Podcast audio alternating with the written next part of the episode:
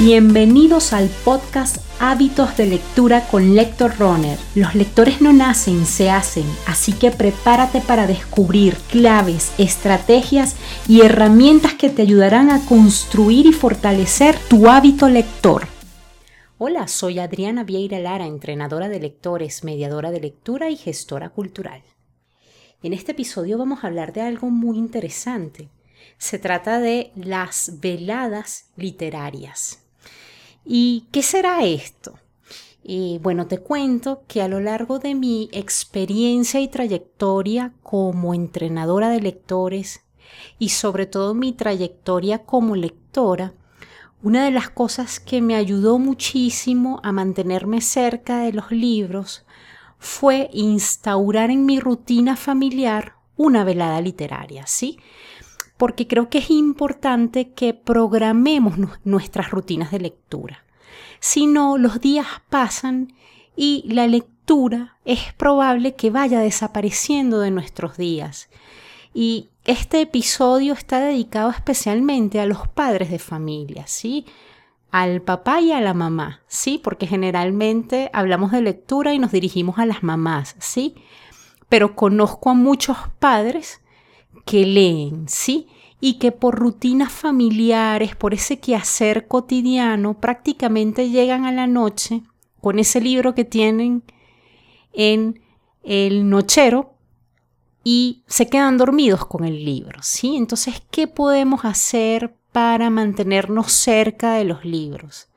Para mantener un hábito de la lectura eh, consistente una de las cosas que te recomiendo es programar una velada literaria, es decir, que haya un consenso familiar en el que tu papá, tu mamá escojas un día a la semana en la que una noche tu familia sepa que le vas a dedicar una hora hora y media a la lectura y que por lo tanto ese tiempo debe ser respetado, ¿sí?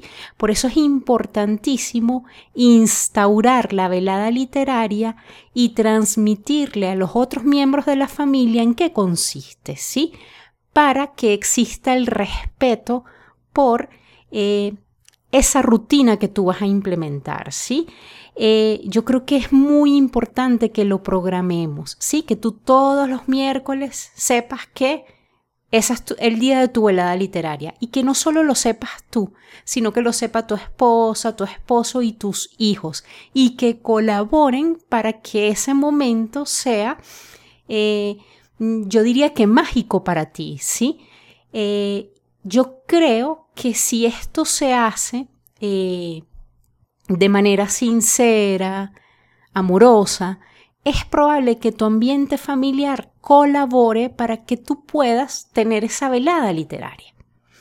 Una vez que acuerdes ese día, sí, bueno, a mí me resulta los martes porque salgo temprano del trabajo, eh, ya los niños han cenado, ta, ta, ta, que adaptes de alguna manera el horario de acuerdo a la rutina familiar es importante que en esta velada literaria te mimes mucho, ¿sí? Tengas el libro, ese libro que tienes ganas de leer desde hace tiempo, de pronto puede ser un libro ilustrado, de, pronto puede ser un regalo que has recibido y pues no has estrenado ese libro, eh, que sea en un ambiente cómodo eh, y sobre todo que sea en un entorno que te permita concentrarte, ¿sí? Una vez que tú empieces a practicar la velada literaria, ya verás que esa velada literaria será respetada por todo tu entorno. Una de las cosas que yo le digo a las personas que entreno mucho es que nuestros ambientes están tan agresivos, recibimos tanta información, eh, hay tantos medios peleándose por nuestra atención que nosotros debemos proteger nuestro espacio de lectura, convertirnos en defensores de ese silencio, de ese ambiente calmado, sereno. Entonces yo creo que es muy importante que este tipo de estrategias las incorporemos en nuestro día a día, ¿sí?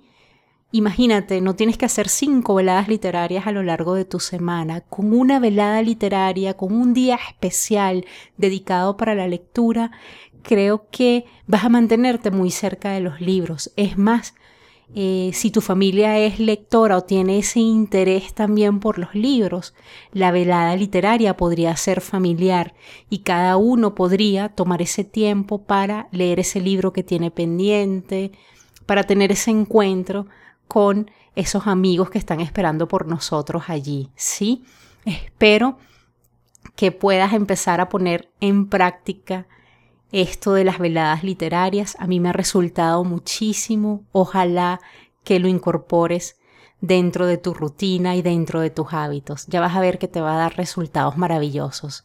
Con seguridad nos vemos en una próxima oportunidad.